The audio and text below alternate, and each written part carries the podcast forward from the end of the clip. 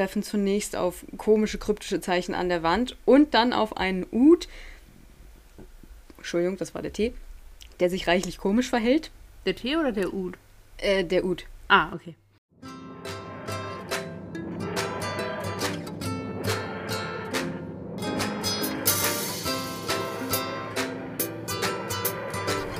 Hallo, hallo ihr Lieben, herzlich willkommen zu einer neuen Ausgabe von Brillant, ein Doctor Who Podcast. Ich bin Tabea und auf der anderen Seite des Bildschirms wie immer meine reizende Podcast-Partnerin Stella. Wie ist es bei dir? Flauschig. Ähm, der Weihnachtsbaum steht im Hintergrund. Er ist offiziell Birte getauft worden. Es ist also die Tannenbirte. Der Weihnachts-, nein, der Adventskalender ist fast ausgepackt. Und sonst trinke ich ein Glas sprudelndes Mineralwasser. Sehr schön. Ich trinke Tee. Ähm, wir besprechen heute Folge 8 der zweiten Serie The Impossible Planet. Geschrieben hat das Ganze Matt Jones und Regie geführt hat James Strong. Ja, aber äh, wie immer äh, räumen wir erstmal unsere TARDIS auf, nicht wahr? Es gibt ein bisschen was. Es gibt erstmal äh, eine sehr nette E-Mail von Anke haben wir bekommen. Vielen Dank dafür. Ich habe übrigens äh, auf manche E-Mails noch nicht geantwortet. Das hole ich nach. Wir hatten nur in letzter Zeit ein bisschen Weihnachtsstress. Wer hatte Genau. den nicht? Genau, also von daher ne, können wir uns auch entspannen. Die hat uns unter anderem einen Videolink geschickt zu einem sehr unterhaltsamen, netten Video. Doctor Who Entire Cast and Crew 500 Miles Special heißt das. Ich werde das Video aber auch in den Show Notes verlinken, auf jeden Fall. Wenn ihr jetzt irgendwie über die Festtage ähm, noch was möchtet, also was Witziges mit Doctor Who äh, sehen möchtet. Genau, weil es ist ja auch heute nach unseren Berechnungen, wenn diese Folge rauskommt, der erste Weihnachtsfeiertag. Oder wie die Briten es nennen, Christmas Day. Äh, Genau. In diesem Sinne wünschen wir euch natürlich auch noch fröhliche Weihnachten. Das ist richtig. Äh, dem kann man sich, äh, kann ich mich auch nur so anschließen. Nach unserer kleinen Pause starten wir dann gleich mit weihnachtlicher Folge. Obwohl tatsächlich ja der Inhalt der Folge gar nicht so weihnachtlich ist, aber ihr könnt euch das ja einfach vorstellen. Genau, genau. Ähm, ja, ich hoffe, die Zeit war für euch auf jeden Fall gut und ihr hattet ein schönes, schönes bisheriges Fest. Äh, Ja, Seid noch nicht allzu Genau. verkatert oder zu überfressen oder wie auch immer ihr das so gestaltet. genau. Und wie auch immer ihr Weihnachten dieses Jahr verbringt, dass ihr trotzdem irgendwie Entspannung und, und, und Freude in diesen Tagen ja, erleben könnt. Und es gibt nochmal News zum Neujahres-Special. Ich nenne es jetzt einfach sehr trotzig so, weil ich finde, es ist halt ein Neujahrs-Special. Wie willst du es sonst nennen? Man kann es inzwischen auf Disc, also auf DVD und Blu-ray, zum 31. Dezember auf, ja, im Internet äh, bei einem sehr großen Versandhaus ähm, tatsächlich vorbestellen. Also, dass man es dann zum 31. Dezember eigentlich kriegen sollte. Was leider noch nicht da ist, ist in irgendeiner Form äh, Möglichkeit, es per Video on Demand zu ordern weder bei Apple TV noch beim, ja, jetzt habe ich auch Apple TV gesagt, jetzt kann ich auch Amazon sagen. Also, ähm, das gibt es irgendwie noch nicht. Wir wissen, Amazon ist da immer so ein bisschen, ja, kurz vor knapp langsam, keine Ahnung. Ich hoffe, also wir hoffen, das kommt noch. Also, weil ich habe mir jetzt zum Beispiel das auf Disc bestellt, aber es gibt ja sicher auch Leute, die das einfach am liebsten irgendwie on demand oder so oder einfach keine Geräte mehr haben oder so. Genau. Ähm, aber für alle, die Geräte haben und ähm, das investieren wollen, das ist ab jetzt, beziehungsweise wahrscheinlich schon länger, aber also das ist möglich. Ja, es ist halt Ja. immer noch traurig, dass man halt als nicht in Großbritannien lebender Mensch halt nicht den BBC streamen kann. Ja, Es sei denn, man hat halt irgendwie entsprechendes Ausrüstungsgerät. Aber das wird tatsächlich an sich, irgendwann möchte ich das, glaube ich, mal können. Einfach BBC ja ich habe gucken. das, ja, ich habe das heute mit meiner Schwester gerade wieder gehabt, dass man Doctor Who ja leider im Prinzip fast nirgendwo irgendwie streamen kann. Obwohl ich jetzt gesehen habe, es gibt, jetzt hat der BBC, ähm, also bei Amazon gibt es ja diesen Channel, Hm, Wo ja aber ja auch nicht Ja. alles ist. Äh, angeblich jetzt wieder. Also ich habe heute gerade nachgeguckt und jetzt steht bei allen Doctor Who Sachen wieder hier irgendwie im Abo vom BBC hm. i-Channel. Äh, keine Ahnung. Also wer, wer das ausprobieren möchte, probiert das gerne wieder aus. Das ist ja auch immer ganz schön. Es ist ein bisschen schade, weil ich glaube heutzutage, wenn du nicht irgendwo on demand verfügbar bist, dann ja, dann fangen viele Leute das schon gar nicht mehr an. Ja, das kann gut sein. Also, ja. das ist so ein bisschen schade, ne? Wenn man es kennt und weiß, es gefällt einem, dann gibt es ja sicher auch viele Leute, die das kaufen, aber so dieses Anfangen, wenn es nirgendwo mehr da ist, das fällt, glaube ich, vielen heute schwer. Ja, dafür musst du wissen, dass es das auch gibt. Aber das ist ja eine ganz andere Ja, das Diskussion. kommt noch dazu. Das ist noch eine ganz andere Diskussion. Möchtest du uns denn erzählen, ja. was in dieser Dr. Who-Folge denn so passiert ist? Definitiv. Also, ich habe eine sehr professionelle Zusammenfassung gemacht, äh, die mehr oder weniger alles oder nichts drin hat. Also, ich versuche das jetzt mal. Also, The Impossible Planet. Der Doktor und Rose landen auf einer Raumstation, treffen zunächst auf komische kryptische Zeichen an der Wand und dann auf einen Ud. Entschuldigung, das war der Tee. Der sich reichlich komisch verhält. Der Tee oder der Ud? Äh, der Ud. Ah, okay. Tatsächlich. Ja, ja. Na, der Tee, der, der ist, glaube ich, tot. der Ud ist noch nicht tot. Also, der Ud verhält sich auf jeden Fall komisch. Als sie dann endlich auf die Crewmitglieder treffen, sind diese komplett verwundert, äh, dass auch andere Menschen da sind. Die Crew ist im Prinzip auf so, also das ist so eine Forschungsstation, habe ich verstanden. Hm. Ähm, und die bohren in den darunter oder darüber liegenden Planeten, so ganz habe ich das ehrlich gesagt nicht verstanden, Kroptor rein, ähm, um da irgendwie auf den Kern zu stoßen ja. oder, oder sowas. Genau. Da ähm, ist halt eine, eine Energiesource. Also da wird Energie gemessen und die wollen halt rausfinden, wo diese Energie herkommt, weil dieser Planet ja um ein schwarzes Loch im Orbit hängt und eigentlich eingesogen werden soll, müsste aber es nicht ja. wird und es wird vermutet, dass das an dieser Energie liegt und sie hoffen halt, diese Energie abzapfen und quasi für sich nutzen zu können, weil die halt unglaublich groß zu sein scheint.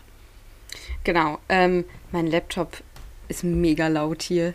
Ich hoffe, das hört man gleich nicht zu doll auf der Aufnahme, obwohl ich leider vermute, dass das der Fall sein wird. Na gut, das ist nicht zu ändern. Auf jeden Fall sind mit an Bord neben dieser Crew eben auch die Ud als moderne Sklavenrasse. Rose und der Doktor merken sehr schnell, dass irgendwas nicht stimmt. Die Raumstation wird immer wieder von Erdbeben geschüttelt, wodurch der Doktor und Rose übrigens auch die TARDIS verlieren, weil die in einem Bereich abgestellt war, der in einem Erdbeben verloren geht also sitzen die beiden auch noch auf dieser Raumstation fest. Dinge werden immer komischer. Tobi, das ist ein Besatzungsmitglied, scheint irgendwie vom Teufel besessen.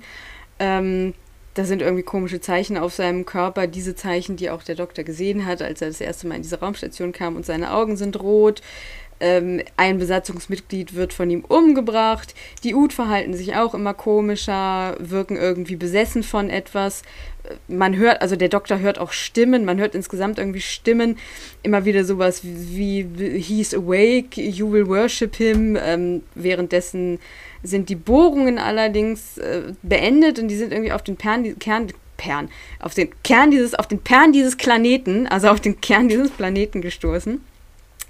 Der Doktor und Ida, das ist auch ein Crewmitglied, reisen zur Planetenmitte und entdecken eine alte, also es scheint irgendwie so eine alte Opferstätte zu sein und irgendwie noch einen sehr geheimnisvollen Schacht. Und die Folge endet damit, dass der Planet bebt und äh, der Doktor und Ida irgendwie da unten eingeschlossen sind und das Raumschiff dreht halt auch irgendwie durch und Tobi ist besessen und damit lassen sie uns alleine. Was ich vergessen habe zu sagen, ist natürlich eine Doppelfolge. Also The Impossible Planet ist die erste Folge und danach kommt The Satan's Pit in der nächsten Folge dann.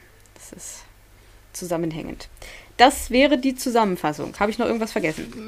Nö, ich, glaube nicht. Also es ist vielleicht noch ganz spannend. Also diese Ud kommunizieren miteinander über so ein empathisches Feld wird es genannt. Telepathisch. Oder so. Telepathie. Und ja. deswegen scheinen die auch für was auch immer sie von ihm Besitz ergriffen hat, auch irgendwie besonders empfäng äh, empfänglich. Das nämlich zu sein. Genau. Also, aber sonst genau. an sich nö. Und jetzt, meine Lieben, für euch zu Weihnachten. In diesem Sinne. Dim, dim, dim, dim, dim, dim, dim, dim, dim, dim, dim. Die Königin der Hintergrundinfos, bitteschön. Ja, tatsächlich äh, habe ich jetzt gar nicht so viel Spannendes herausfinden können. Es tut mir leid, es, es, es war einfach auch nicht so viel Spannendes dazu zu sagen. Und da ich zum nächsten Mal eine andere Recherche quasi noch da einfügen möchte an dieser Stelle, habe ich mich mit zwei Infos begnügt dieses Mal.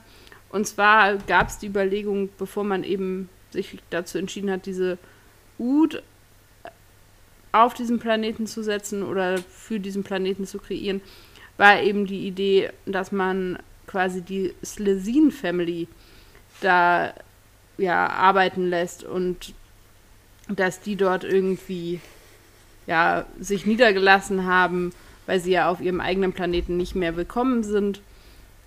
Aber das wurde verworfen, als festgestellt wurde, dass True. die Kostüme von den Slezin wieder aufzuarbeiten genauso teuer gewesen wäre, wie einfach die Ud neu zu machen, haben sie sich eben dafür entschieden, diese neue ähm, ja, Alien-Form irgendwie zu kreieren. Genau, und es war eben auch eine, ein Gedanke, dass sie gesagt haben, okay, sie hatten auch einfach ein bisschen Angst, dass die Slesinen dann die Folge für sich quasi beanspruchen würden, also dass sie zu viel Raum einnehmen. Ja, stell dir mal, also ganz wörtlich zu viel Raum und außerdem stell dir die Folge mit Furzwitzen vor. Ja, Grauenhaft. aber sie wären ja dann nicht in diesen menschlichen Hüllen gewesen, also da, das wäre ja weggefallen. Naja, aber trotzdem finde ich auch. Ja, auch scheiße. Nee, ich finde das gut, ja. dass sie das mit den Ut gemacht haben. Ich letztendlich auch. Was ich ganz spannend fand, war, dass ähm, diese Folge tatsächlich woanders erwähnt wurde. Und zwar wurde sie im September 2013 in der Ausgabe oder in einem Artikel der Ausgabe der National Geographic äh, erwähnt und behandelt, weil es in diesem Artikel um Planeten ging, die sich um schwarze Löcher befinden. Und im Zuge dessen oh. wurde oh, diese Doctor Who-Folge dort erwähnt. Das fand ich irgendwie einfach, ja, ganz spannend. Und damit hört das auch schon auf mit den Hintergrundinfos. Viel war da sonst leider äh, diesmal nicht zu holen. Ja. Gut. Ich meine, manchmal ist weniger auch mehr. Gell? Okay. Gespannte Stille. Das nehme ich mir dann jetzt mal zu Herzen irritierte Blicke. Ich bin ein Podcast-Profi. Mhm. Weiß, wie ich meine Mitpodcaster so richtig, äh, wie ich denen das so richtig gemütlich mache am anderen Ende. Ist mein ganz besonderes Talent und ich muss aufhören, mit meinem Popsocket rumzuspielen. Ja, äh, Gertrude ist nicht hier und ich bin, also kurz zur Erklärung, ich bin bei meinen Eltern jetzt über Weihnachten und bin hier so ein bisschen improvisiert. Deswegen klingt es vielleicht auch ein bisschen anders. Und Gertrude ist nicht dabei. Das heißt, ich habe keinen keinen keinen Hai zum Kneten ähm, unterm Tisch. auch Sätze, Angst, die man nicht oft hört. Fröhliche Weihnachten. ich habe keinen Hai zum Kneten unterm Schreibtisch. Okay. Ja, also Leute, die uns auf Instagram verfolgen, die wissen, wie Gertrude aussieht. Also das ist im Prinzip, so kennt ihr diese Stress, Stre Stress Releaser. Das sind dann so Figürchen, die man so kneten kann. Und ich habe einen Hai, den ich kneten kann, weil uns anfangs aufgefallen ist, dass ich die unangenehme Angewohnheit habe, jetzt kann man es ja erzählen, immer mit den Händen oder den Ellenbogen auf den Tisch zu hauen, während ich rede. Und das hat man dann auf der Aufnahme gehört. Und deswegen habe ich mir mal so ein Tierchen geholt, was ich irgendwie währenddessen kneten kann, weil ich so ein nervöser Handtyp bin. Ja, äh, also wird spannend heute. Hast du denn was zur Story zu erzählen?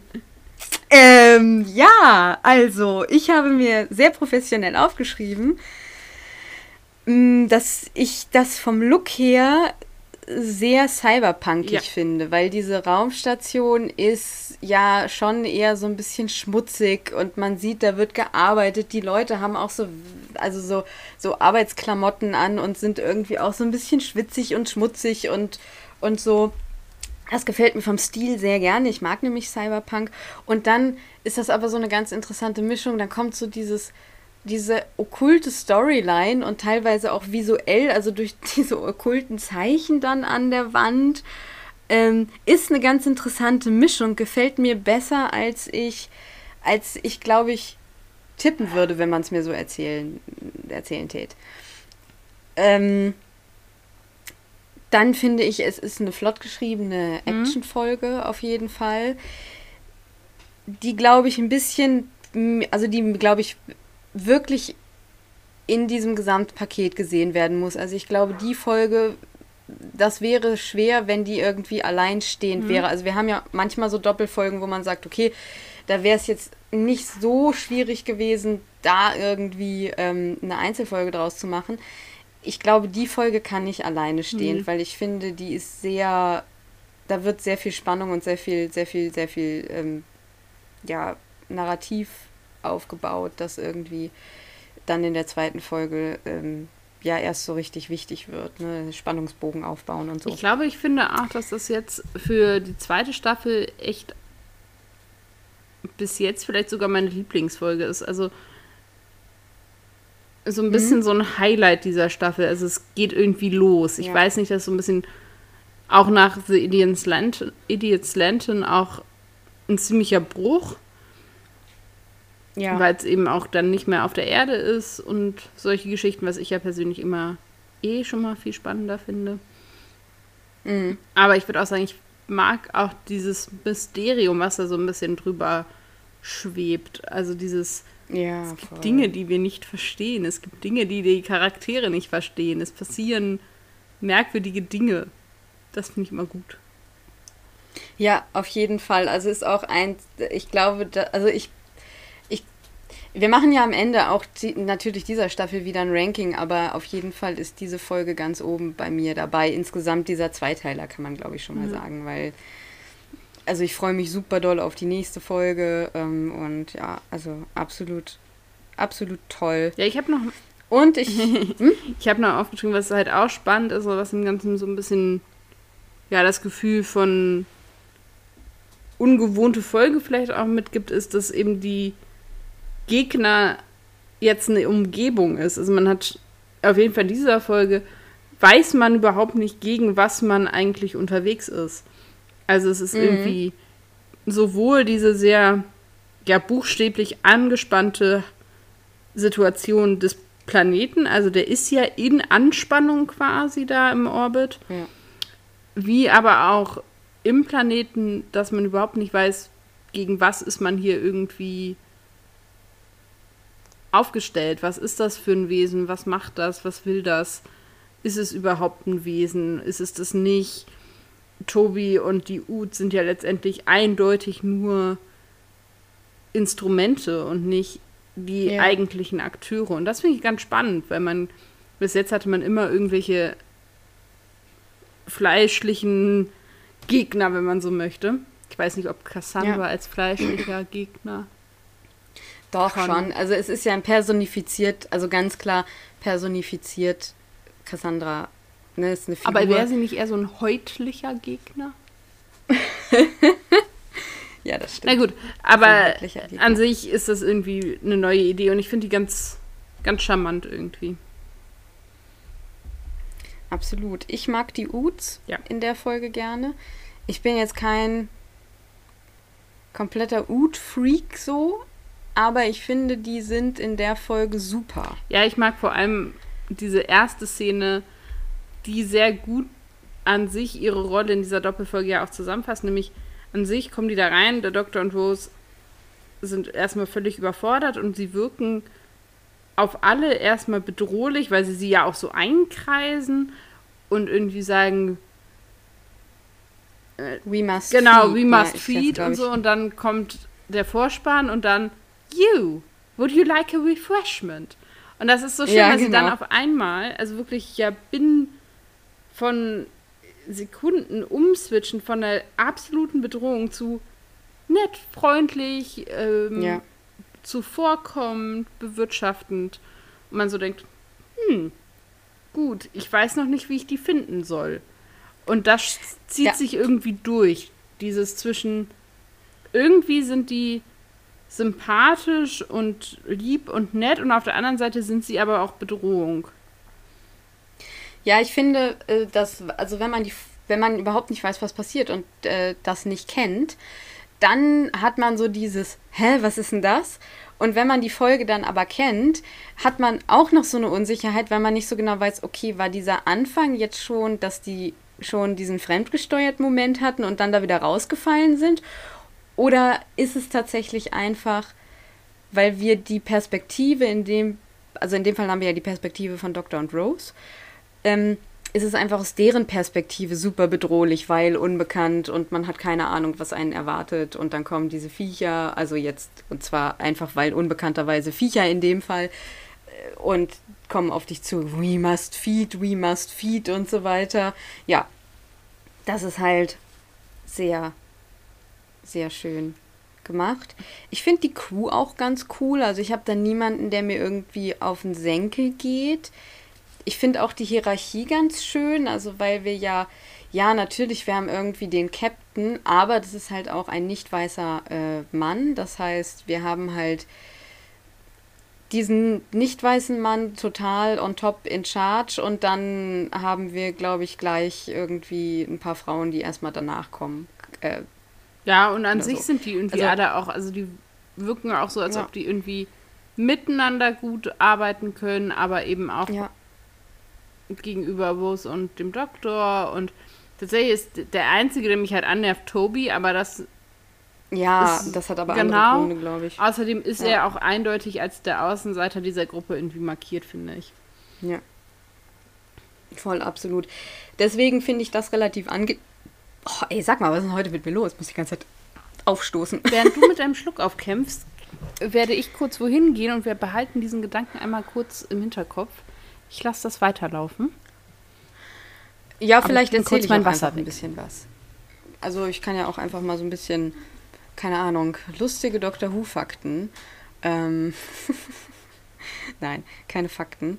Ich guck mal, vielleicht schneide ich das hinterher auch raus, was ich hier jetzt ähm, hinterher erzähle. Also ich kann euch auch einfach mal erzählen, wie es bei Stella so aussieht. Die sitzt nämlich in ihrem Wohnzimmer und der Weihnachtsbaum steht direkt dahinter und der ist sehr schön, der ist so mittelgroß, hat so rote rote äh, ja, Weihnachtskugeln nennt man das. Und dann hängt dahinter an der Wand so ein süßer Adventskalender. Das sind so kleine ähm, Filzpantoffelchen, die da aufgehangen sind, wo sie wohl tatsächlich recht regelmäßig ähm, sich was rausholt, was sehr nett ist. Ja, also das ist so ein bisschen das Umfeld, das ihr da euch vorstellen müsst. Ich persönlich sitze im Schlafzimmer meiner Eltern. Ähm, alles ein bisschen, bisschen weird, äh, weirde Soundkiste äh, hier. Ich habe auch das Gefühl, dass mein Laptop super laut ist. Ich glaube auch, dass das, weil das, also bei mir ist es so, mein Schreibtisch hat nach hinten hin kein, keine Wand oder so. Das heißt, ja, so ein Grundrauschen vom Laptop wird auch aufgenommen. Aber jetzt ist hier eine Wand hinter dem Schreibtisch. Das heißt, dass der, der, der Schall wird sozusagen zurückgegeben und direkt äh, aufs, aufs Mikrofon gegeben. Das heißt, das könnte ein bisschen laut sein dieses Mal. Ich hoffe einfach, dass es nicht zu doll ist. Ja, und da kommt Stella jetzt auch schon wieder. Ich sehe das, sie kommt herein, dreht sich nochmal um, macht die Tür zu und jetzt kommt sie und äh, setzt ihre Kopfhörer auf. Ihr hört sie vielleicht schon so ein bisschen. So. Ja, und jetzt ist sie wieder da. ähm, ich habe nebenbei eben mal so einen Liter Wasser getrunken, der wollte weggebracht werden. Herrlich. Das ist eine gute Idee. Wo waren wir denn? Tobi, ich habe übrigens mal so ein bisschen erzählt, wie es bei dir so im Wohnzimmer aussieht. Ich hoffe, das ist ja. okay. Ich habe dann auch als Ausgleich erzählt, wie es bei mir so aussieht. ja, Tobi als Außenseiter, also er ist irgendwie auch genau. von seiner Aufgabe her Ganz klar, also er ist der Archäologe des Teams und alle anderen haben irgendwie mehr so Hands-on-Jobs. Dadurch ist er schon der Außenseiter, weil er eben natürlich auch zurückgezogen arbeitet und irgendwie recherchiert und Forschung betreibt. Und dann eben so ein bisschen so ein ruhiger Charakter ist und einfach nicht so. Also ich finde nicht ganz in dieses Team reinzugehören scheint. Und dann kommt halt mhm. dazu, dass er eben rausgepickt wird als derjenige, der dann von diesem Wesen besessen wird als erstes. Genau. Ja, und ich mag die okkulte Ko Ko äh, Komponente äh, Kopfsack sehr gerne, die natürlich in der nächsten Folge auch noch stärker wird, weil ich bin ja so ein Okkult-Fuzzi. Ich mag ja gerne so Mystery-Sachen, die mit Okkulten zusammenkommen, besonders mit Hexen und, und Teufeln und insgesamt alles, was so ein bisschen dunkel und böse, also vermeintlich böse, äh, also einfach ein bisschen nicht affirmativ, sondern das andere. Wie nennt man? Subversiv? Subversiv, ein bisschen subversiver, genau. Das ist mir schon in meiner Bachelorarbeit nicht eingefallen, das Wort. Da habe ich statt subversiv, abversiv, äh, affirmativ geschrieben. Hat meine Dozentin eben geschrieben. Sie meinten das andere. Ich so, ja, stimmt. Mist. ähm, ich finde halt auch, das wird dann dadurch gemacht, dass gesagt wird, ja, es werden halt ganz viel so Referenzen fallen gelassen, die man aufnehmen kann oder eben auch nicht, je nachdem, wie man auch selber kulturell etabliert ist. Dass dann mhm. gesagt wird, ich glaube, irgendwie über Zahlen, wo, wie genau dieser Planet hängt und dass da eben ganz viele Sechsen drin vorkommen in ja, dieser Upsi. Zahl. Und man denkt so, ha, Mensch, was ein Zufall. Oder gleich als Rose und der Doktor die Tades verlassen, steht, glaube ich, an der Wand Welcome to Hell.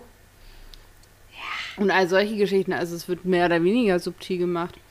Aber an sich ist es halt ein Element, was so auch noch nicht behandelt wurde. Ja. Also das ist ja auch ein sehr menschliche Vorstellung und ein sehr menschliches Motiv an der Stelle. Aber ich würde sagen, da gehen wir wahrscheinlich nächste Woche noch mal ein bisschen ja. oder nächstes Mal auf jeden Fall ein bisschen stärker ja. drauf ein definitiv. Ich muss sagen, ich habe zu den Figuren jetzt eigentlich nicht mehr so viel, außer das, was wir auch schon gesagt haben. Es ist eine sympathische Kuh, wir haben einen Außenseiter. Was ich schön fand, figurentechnisch, ist, dass wie mit Rose und den Ud umgegangen wird. Ja. Das ist aber natürlich auch wieder typisch der Rolle, die ihr generell zugeschrieben wird, also die Einfühlsame zu sein und auf die zu gucken, die quasi am Rand stehen. Mhm. Und hier wird sie, also wird so ein bisschen beiläufig erwähnt, aber es wird klar, es gibt wohl eine Bewegung, die gegen die Versklavung dieser Ud ist. Ja. Die sich irgendwie Friends of the Ud nennen oder so genannt werden. Und sie automatisch sofort eben sagt, irgendwie ist das hier nicht gut, was hier läuft. Warum haben die Menschen wieder Sklaven? Ja. Und dann so ein bisschen dieses Argument kommt, ja, aber die möchten das doch und das ist ihr Lebensziel. Was zu hinterfragen ist, es ist auch eine Argumentation, die man bei Hauselfen und der Haltung von Hauselfen findet. Und jetzt kommt hier der Potterhead. Ja, aber es fällt mir gerade so auf, dass das äh, ja, ähnlich ist. Und die eben aber auch immer, also und die Unterschätzung dessen, das finde ich ja das Spannende, das ist auch in beiden Fällen so, dass man eben dann aus dieser Überlegenheitsperspektive auch immer den anderen unterschätzt. Ja, und ja. diese Ud werden halt als Arbeiter und Sklaven gehalten, die eben die menschenunwürdig gehaltene Arbeit oder für menschenunwürdig gehaltene Arbeit verrichten dürfen, mhm. aber letztendlich eben total unterschätzt werden und dann eben die Bedrohung darstellen. In diesem Fall natürlich nicht aus sich selber, weil sie dann Aufstand Proben, sondern weil ja. sie eben benutzt werden. Aber trotzdem hat man eben die nicht wahrgenommen. Und wenn man vielleicht sich mehr mit diesem telepathischen Feld auseinandergesetzt hätte, was sie mhm. verbindet, hätte man auch sehen können, okay, die sind zum Beispiel sehr anfällig dafür, von außen manipuliert zu werden. Oder wie auch immer. Also das ist halt auch so ein Motiv, was hier auch, glaube ich, ganz bewusst gesetzt wird, eben diese Unterschätzung derer, über die man sich eben erhebt. Und was ja. daraus halt resultiert für einen selber. Also, dass man selber dann eben auch der oder die Gelackmeierte ist, ne? Genau. Weil ich besonders faszinierend finde, also das ist einfach ein witziger, aber auch schon wieder ein echt äh, komischer Moment, wenn die da in den Hauptraum kommen und die Crew vorgestellt wird und dann so, ja, das hier ist irgendwie so und so und der ist irgendwie vom Ethics Committee. Und dann denkt man so, ah, okay, das ist dann irgendwie der Typ, der so für mhm. ethische mhm. Sachen zuständig ist und dann ist der aber gerade bei dieser Versklavung, also das ist auch für den gar kein Ding, weil mhm. man also sehr schnell merkt, es geht hier nicht um Gleichstellung von Menschen und Ud, sondern es geht da einfach um die Gleichstellung äh, zwischen den Menschen, aber die Ud werden schon gar nicht irgendwie als etwas wahrgenommen, was es irgendwie gleichzustellen gäbe. Sondern er ist eigentlich mehr so der Zoowärter. Ja, das, das, das, das auch noch. Das auch noch. Ähm, ich finde, der Doktor und Rose haben eine gute Dynamik ja. in, diesem, in dieser Folge. Und ich finde, dass Rose in dieser Folge auch genug so Selbstzeit, also so Zeit mhm. für sich alleine, ohne den Doktor die ganze Zeit dahinter kriegt. Also ich glaube, diese, dieser, Erzähl, dieser der Erzählstrang mit den Ud und, und, und Rose ist, ist, ist sehr wichtig. Falls man hier im Hintergrund jetzt irgendwie Stimmen hört, das ist meine liebe Familie, äh, ja, äh, draußen vor der Tür. Ähm, Grüße. Grüße gehen raus. genau. Und ich mag den Doktor in dieser Folge sehr gerne. Ja, was mir gerade noch zu Doktor und Rose einfällt und ja. Dynamik, ich finde ganz spannend, wie wir schimpfen ja oft genug auf diese Verromantisierung dieser Beziehung. Was ich sehr spannend finde in dieser Folge, ist dieser Moment, wo die beiden realisieren, wir können vielleicht nie wieder zusammen reisen. Oder mhm. jedenfalls nicht so wie vorher. Und wir müssten uns dann ein Haus kaufen und wir müssten Mortgage zahlen und so. Und sie so ein bisschen diesen Moment haben, wo sie merken, was wäre eigentlich unser gemeinsames Leben ohne TARDIS. Ja. Und ich habe das auf jeden Fall so verstanden, du kannst mich gerne korrigieren, wenn du das anders gesehen hast, aber dass sie das eigentlich nicht so prickelnd fanden. Also diese Vorstellung von, wir müssten uns zusammen ein Haus nehmen und uns irgendwo niederlassen und also auf jeden Fall dem Doktor macht das eh Angst, diese Idee von sich niederlassen ja. ist sowieso ja nicht irgendwie sein Bier. Ähm, und ich hatte dann so ein bisschen das Gefühl, okay, was die beiden eben halt auch verbindet, ist dieses gemeinsame Reisen. Und wie viel mhm. Verbindung haben sie eigentlich darüber hinaus? Ja, ich glaube, so tief habe ich das irgendwie gar nicht. Also jetzt, wo du sagst, würde ich dir tatsächlich zustimmen. Ich glaube, dass diese Nichtbegeisterung gerade bei Rose auch so ein bisschen von dieser Unsicherheit kommt, wie würde er darauf reagieren und auch ein bisschen von diesem, dass das jetzt so plötzlich kommt und mhm. dass man sich, die haben sich ja nie konkret darüber Sorgen machen müssen. Mhm. Ähm, also bin ich mir bei ihr tatsächlich einfach nicht sicher. Bei ihm ist es, glaube ich, viel, aber gut, er hat ja insgesamt irgendwie mit Settling Down, hast du ja gerade gesagt, ein Problem.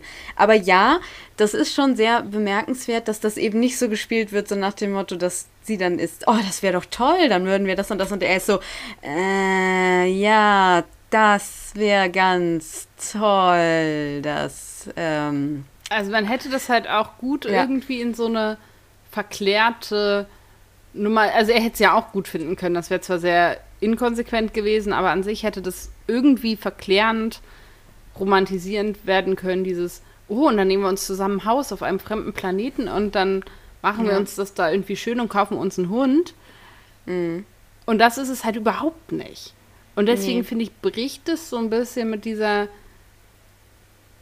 Liebespaar-Thematik, die da ja mitschwingt ja. Und das finde ich mal, aber nicht auf eine fiese Art und Weise, sondern man merkt so ein bisschen, okay, was die beiden verbindet und was sie eben nicht verbindet.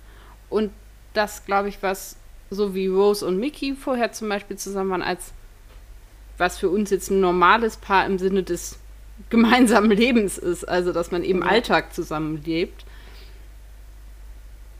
dass das eben gerade nicht das ist, was diese beiden Figuren verbindet, weil die verbindet halt Abenteuer und Reisen und Aufregung und Komplikationen und Probleme und diese zu lösen. Und das wahrscheinlich für diese Konstellation ein gesetteltes Alltagsleben nicht funktionieren würde. Und dass die das ja, das auch so ein bisschen realisieren dann. Ja, also natürlich, und ich glaube, es ist eher so, dass, die dass den beiden bewusst wird, dass sie es halt, also gerade bei Rose ist, glaube ich, dann so diese, dieser Moment des Zögerns, so dieses, sie weiß es halt überhaupt nicht, ob sie, also weil was macht der, wenn der nicht mehr reisen kann? Ja. Genau, und das finde ich, also deswegen ist das irgendwie ein spannender Moment, weil das so ein Was wäre, wenn Szenario aufmacht. Und Spoiler Alert, so, ne, am Ende der Staffel wenn sie dann ihre Version des Doktors oder seine alternierende... Bekommt sie noch gar nicht. Bekommt sie doch erst später, nach, nach... Den bekommt sie doch erst nach Staffel 3 oder 4. Staffel 3 ist nach, ja schon Martha. Ja, aber ist es nicht so, dass Donna Also, Rose kommt ja nochmal wieder in der vierten Staffel, so als aus der Zukunft Bad Wolf, Fallera und so. Und sie trifft doch auf Donna. Mhm. Und dann am Ende, deswegen muss Donna ja auch das Gehirn geschmelzt werden, weil sie dann doch diese Version, diese zweite Version von David Tennants Doktor erschafft. Und dann bekommt sie den ja erst. Am Anfang ist sie da ja alleine mit ihren, El also mit ihrem Okay, von mir aus. Universum. Also ist ja auch egal. Auf jeden Fall, ähm, ne, so. Von mir aus auch so. Was ich eigentlich sagen wollte, ist, dass sie, glaube ich, also deswegen funktioniert jedenfalls bedingt auch diese, sie bekommt ihre eigene Doktorversion Geschichte. Weil, mhm. also auf jeden Fall, in meinem Kopf ist es dann so, dass ich mir vorstelle, okay, der, der Doktor, den wir halt dann weiter erleben, ist halt dieser Adventure Seeker, dieser, den du nicht ja irgendwo festsetzen kannst, der keine Wurzeln schlagen wird. Und diese alternative Version, die dann letztendlich diese Beziehung eingeht und diese reguläre Beziehung jetzt in Anführungsstrichen, aber diese mhm. alltagstaugliche Beziehung, wenn man so will, die kann das vielleicht. Und deswegen funktionieren die ja. halt zusammen.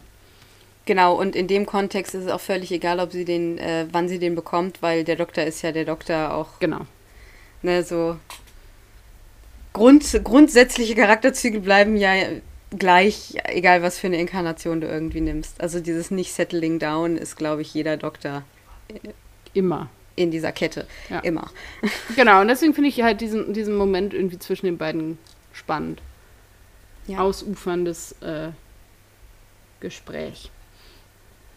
Absolut. Hast du was mitgenommen aus dieser Folge für dich äh, und andere? Sind wir da? Ich äh, ja, sie sind da schon, ne?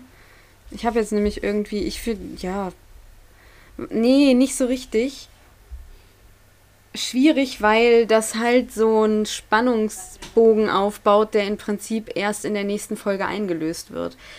Also ich finde, diese Folge ist so ein wir hatten das schon ein, zwei Mal, dass wir so Folgen hatten, die actiongeladen sind, die gut sind, die einen tollen Spannungsbogen haben, wo man, wo ich oder du auch nicht, nichts, eigentlich nicht so richtig mitgenommen hast, weil ähm, da erst noch, also weil sich im Prinzip die ganze Pointe erst noch einlöst. So. Mhm. Ich glaube, was man aber tatsächlich mitnehmen kann, ist das, was wir gerade lang und breit besprochen haben, dass da, glaube ich, das erste Mal diese Erkenntnis kommt oder auch der Zuschauende vielleicht mal drüber nachdenkt, inwiefern würde das Ganze eigentlich zusammenpassen, wenn diese Reisekomponente wegfallen würde. Ne? Mhm. So, ist ja auch was, wo man mal drüber nachdenken kann. Haben wir jetzt getan. Das wäre so das, was mir jetzt einfallen würde. Hast du noch was? Ähm ja, obwohl ich glaube, dass das ein bisschen vorgreift auf nächste Folge. Ich würde jetzt einfach spontan ja. das, was ich aufgeschrieben habe, weglassen und sagen, ich glaube, ja. was man wirklich speziell aus dieser Folge rausnehmen kann, ist tatsächlich dieses, diese Idee, dass man die Wesen, die man unterdrückt oder die man auch nicht beachtet. Also man kann das auch ein bisschen, mhm. wenn man das, diesen Sklavenkontext da auch rausnimmt, dass man die Leute oder Personen, die man eben nicht beachtet oder die man nicht wahrnimmt, weil sie für einen selber am Rand stehen, warum auch immer, dass man die eben nicht unterschätzen sollte und dass man sie wahrnehmen sollte, weil man, also egoistisch gesehen, nie weiß, wann sie für einen selber gefährlich oder wirksam oder gut oder praktisch sind, aber eben andersrum, weil halt jedes Wesen es wert ist, wahrgenommen zu werden. Äh, ein bisschen ja, pathetisch ausgedrückt, aber letztendlich äh, ist es halt so. Nee, aber da gehe ich hundertprozentig mit. Und das- habe ich jetzt schon wieder irgendwie verdrängt. Und das kann man hier auf jeden Fall auch speziell oder spezifisch in dieser Folge sehen. Auf jeden Fall. Hast du denn ein Zitat? Ja, es ist furchtbar lang. Oh, sie grinst schon. Oh je. Ich habe irgendwie die Vermutung, dass wir das gleiche haben. Ja, weil sonst war Go da halt nichts drin, ne? Ja, go ahead. Ähm, ich schließe mich mit dem Zitat an das an, was du eben schon gesagt hast, nämlich an das Okkulte in der Folge, weil es eben auch das ist, was. Jo, okay, sehr gut. nein, nein, mach mal, mach mal, mach mal. Und zwar ist es das auch, was mich an dieser Folge oder an dieser Doppelfolge auch fasziniert und was eben nächste Folge noch ein bisschen stärker wird. Also diese ganze, diesen ganzen teuflischen Überbau, wenn man ihn so nennen möchte.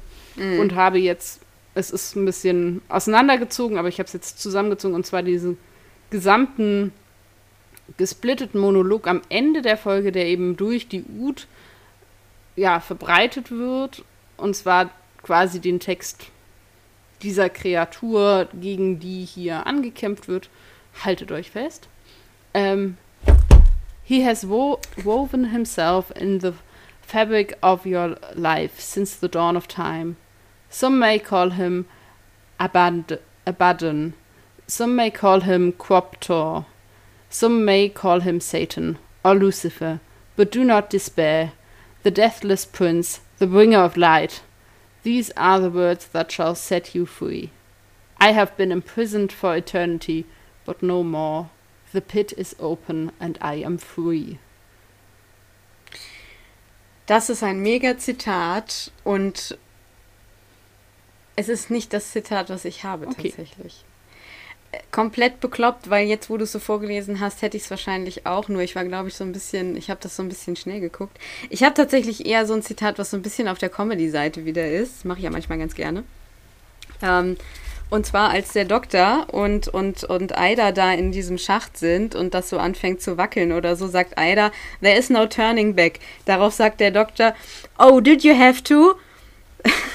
no turning back. That's almost as bad as nothing can possibly happen äh, oder nothing can possibly go wrong. Or this is going to be the best Christmas Warfords ever had. Das fand ich ein sehr schönes Zitat. Ich habe vergessen zu googeln, was es mit Christmas in Warford auf sich hat. Das wollte ich eigentlich noch unbedingt herausfinden. Passt aber ja thematisch zur Weihnachtsfolge. Genau, genau. Und ich finde das einfach, da musste ich sehr lachen, deswegen habe ich das genommen. Und ich glaube deswegen, dann haben wir beide verschiedene Zitate. Das ist Ja. doch schön jetzt. Die Frage ist, haben wir auch unterschiedliche Fragen aneinander? Das ist jetzt die Frage. Soll ich mal losschießen? Mach mal. Es ist eine relativ oberflächliche Frage, ähm, erstmal für diese Folge. Einfach, du hast die Wahl, entweder du bleibst mit Rose auf dem Schiff oder du gehst mit Ida und dem Doktor runter in den, in, in, in den Planeten praktisch. Wo würdest du du meinst die? Forschungsstation. ja. Schiffe gibt's nicht. Entschuldigung, ja, genau.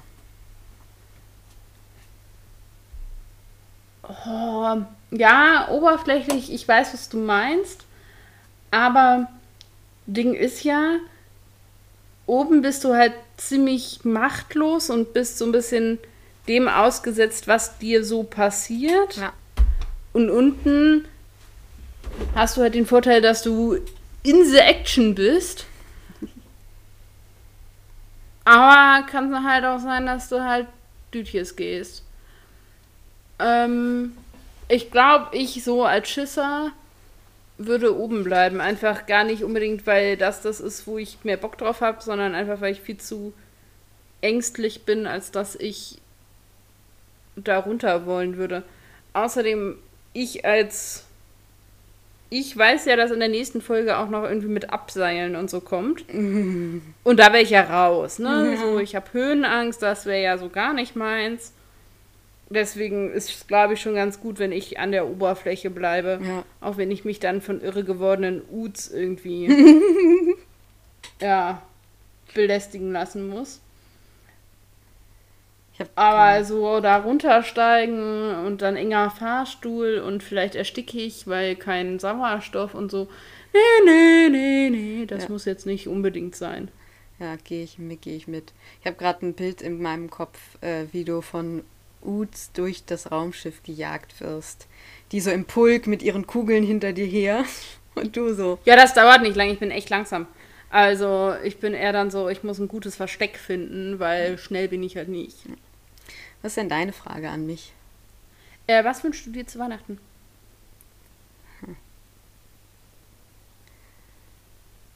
Ist es das neue Lego-Set mit der TARDIS zum Nachbauen oder doch die Barbie? Nee. Meinst, also es ist keine Fangfrage jetzt, ne? Nee, mir ist zu der Folge keine Frage Ach so. eingefallen und dann dachte ich, dadurch, dass sie am 25. läuft, kann man auch äh, nach äh, Weihnachtsgeschenkwünschen fragen. Gesundheit für meine Familie. Ist wirklich tatsächlich mein erster Wunsch. Ich weiß, es ist cheesy, aber gerade in der jetzigen Situation ähm, an mehreren Ecken wünsche ich mir einfach, dass da alles gesund bleibt und alles gut wird, was da nicht ganz gut ist. So. Und das ist natürlich taktisch jetzt auch klug, weil so kannst du dich auch davor bewahren, dass jetzt unsere immens große Fan-Crowd auf die Idee kommt, uns mit Weihnachtsgeschenken zuzuwerfen. Genau. Das wäre ja auch, das wäre ja, Das will ja niemand. das will ja niemand. Oh Gott. Stella, Kluge Antwort. was genießt du sonst so? Also, es ist. War es gestern Abend? Oh, jetzt muss ich mal nachdenken. Nee, vorgestern Abend. Jedes Jahr zu Weihnachten, seit vielen Jahren, muss es bestimmte Filme an Weihnachten geben. Eben jenen Film zu Weihnachten, der wurde jetzt vor zwei Tagen hier geguckt. Es stand mal wieder an. Es ist kein unbekannter Film, es ist kein Geheimtipp. Ich erzähle das jetzt aber trotzdem. Einfach aus Prinzip und weil ich es kann und weil sich das an dieser Stelle gehört. Und zwar geht es um den Film Tatsächlich Liebe. Oder auch Love Actually. Der Film ist aus dem Jahr 2003 und geschrieben und gedreht äh, und directed by Richard Curtis. Ähm, es ist jetzt nicht so spannend zu erzählen, worum es geht und so, weil wahrscheinlich alle Menschen, die diesen Podcast hören, den Film kennen. Entweder weil sie ihn toll finden oder weil sie ihn nicht so toll finden, weil sie die Liebesfilme nicht so toll finden. Ich wollte jetzt eher erzählen, warum ich ihn toll finde.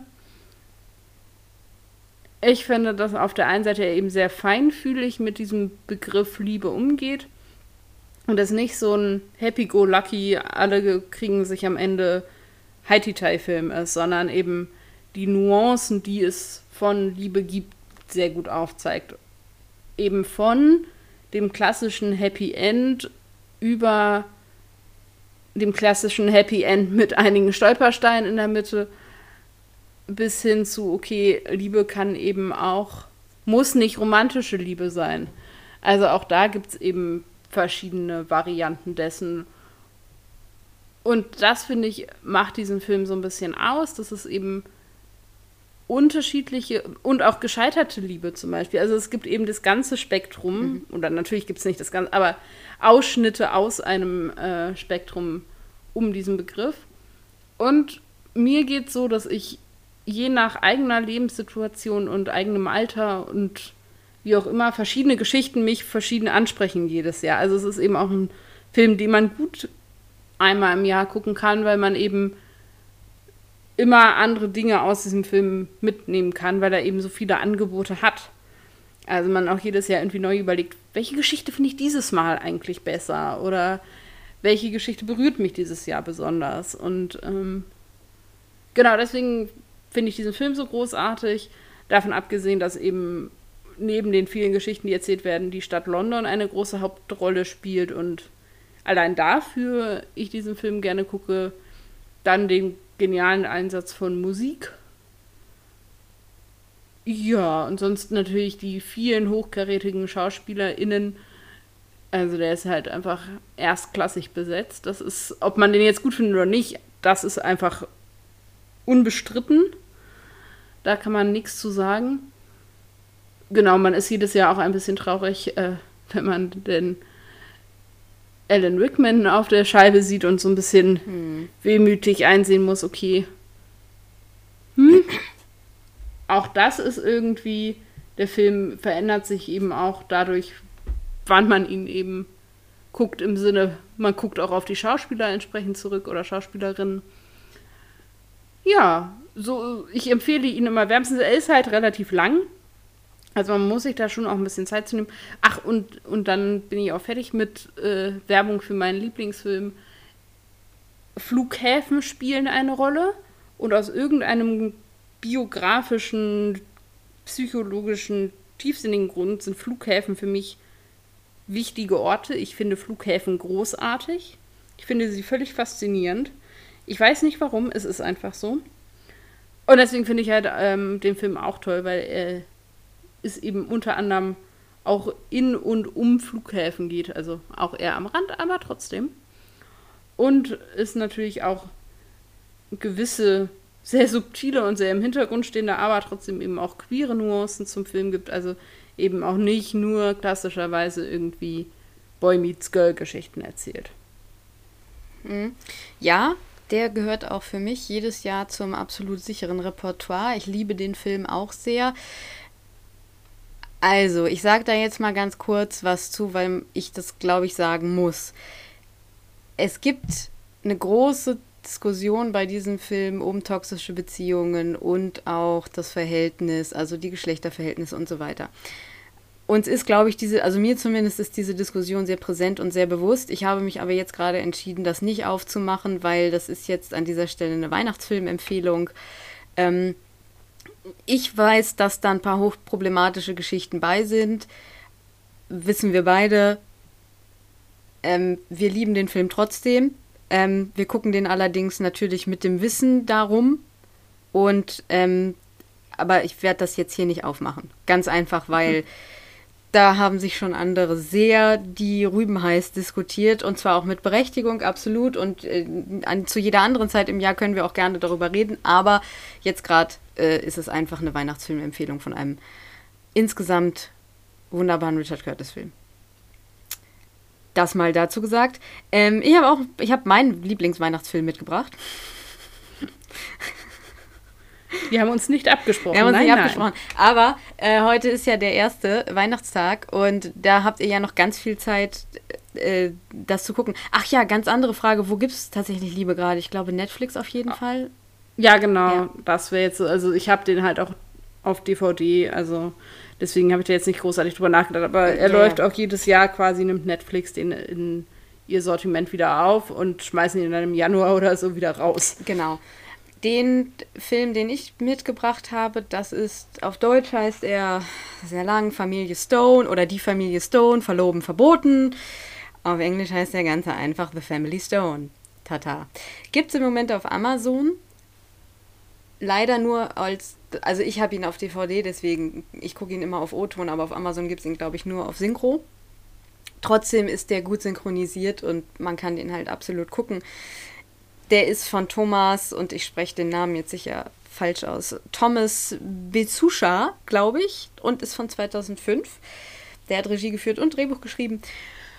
Da geht's, es ist auch ein ganz klassischer Weihnachtsfilm mit ein paar, ähm, ja, ich sag mal, tieferen, tieferen Klängen und Nuancen drin, würde ich es jetzt einfach mal benennen. Im Prinzip geht es ganz klassisch darum, der Sohn des Hauses oder der erste Sohn des Hauses, was weiß ich, bringt irgendwie seine Freundin, fast Verlobte an Weihnachten mit nach Hause.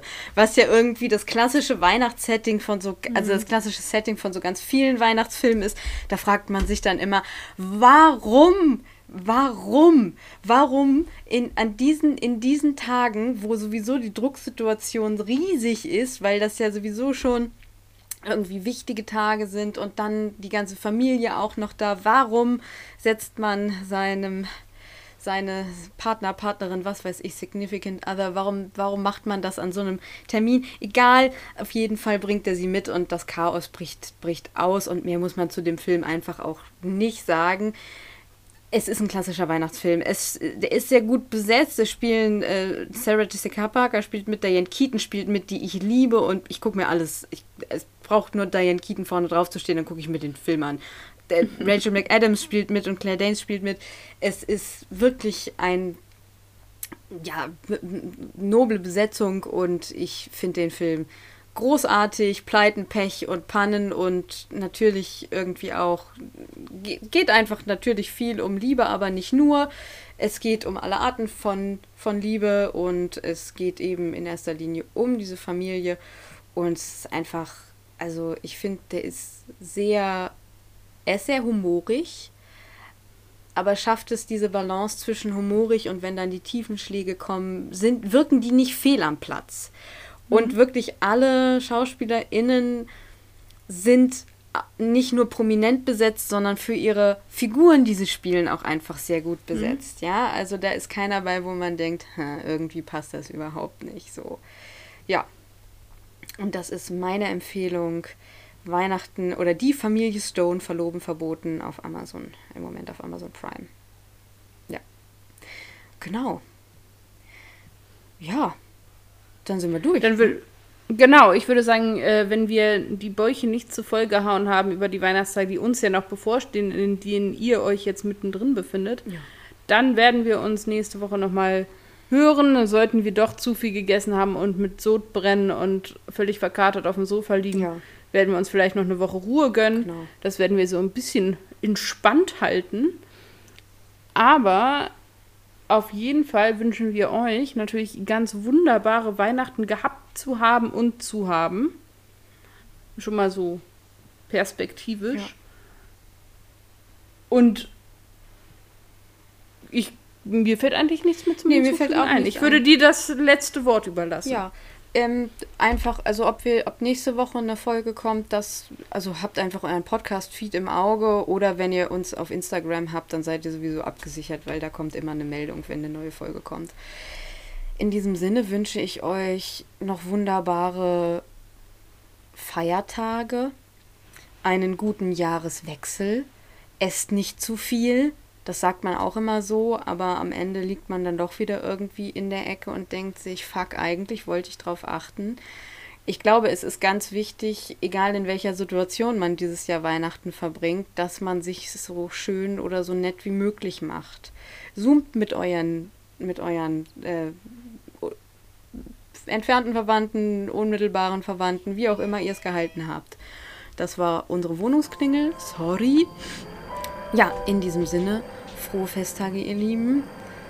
Macht mal nicht was Kreatives. Seid mal faul und liegt auf dem Sofa. Erholt euch. In diesem Sinne. Ade.